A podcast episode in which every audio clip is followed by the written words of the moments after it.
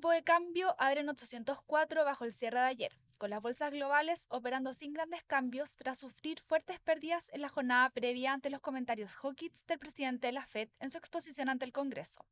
En esta instancia, Jerome Powell señaló que es probable que el ente rector aumente las tasas a un mayor nivel y ritmo que el previamente estimado ante una inflación más persistente, abriendo la puerta a un alza de 50 puntos bases en la próxima reunión.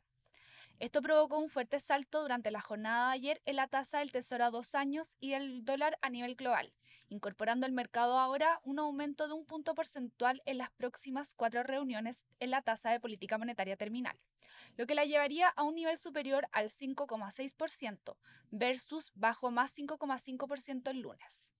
Adicionalmente, la tasa del Tesoro a dos años supera la de 10 años por su mayor diferencia en 40 años. En el otro extremo, el Banco Central de Canadá sería el primero entre las principales economías en marcar una pausa en el alza de tasas, esperando el mercado que mantenga su tasa en 4,5% hoy. Hoy el dólar a nivel global opera sin grandes cambios, al igual que la tasa del Tesoro a 10 años, con los analistas a la espera de los datos privados de empleo en Estados Unidos en un anticipo de las cifras oficiales a publicarse el viernes, y atentos al segundo día de exposición de Jerome Powell en el Congreso.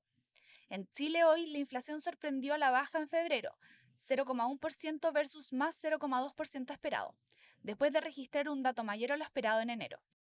El Eurostock 50 opera marginalmente positivo, 0,04%, y en Estados Unidos los futuros anticipan una apertura levemente negativa con el S&P 500 bajando 0,09% y el Nasdaq 0,05%, después de retroceder 1,5 y 1,3% respectivamente. Por su parte, en Asia, las bolsas cerraron mixtas, con el Nikkei rentando 0,5%, mientras que el Hansen retrocedió 2,4% y el SSI 300 de China cayó 0,4%. Los commodities operan de forma dispar, con el cobre subiendo 0,9% y el petróleo WTI 0,4%, a pesar de publicarse la primera caída de inventarios en Estados Unidos en 11 semanas.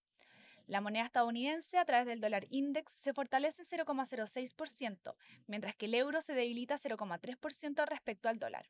Por su parte, la tasa del bono del Tesoro a 10 años se encuentra en 3,96% sin cambios respecto a la jornada previa.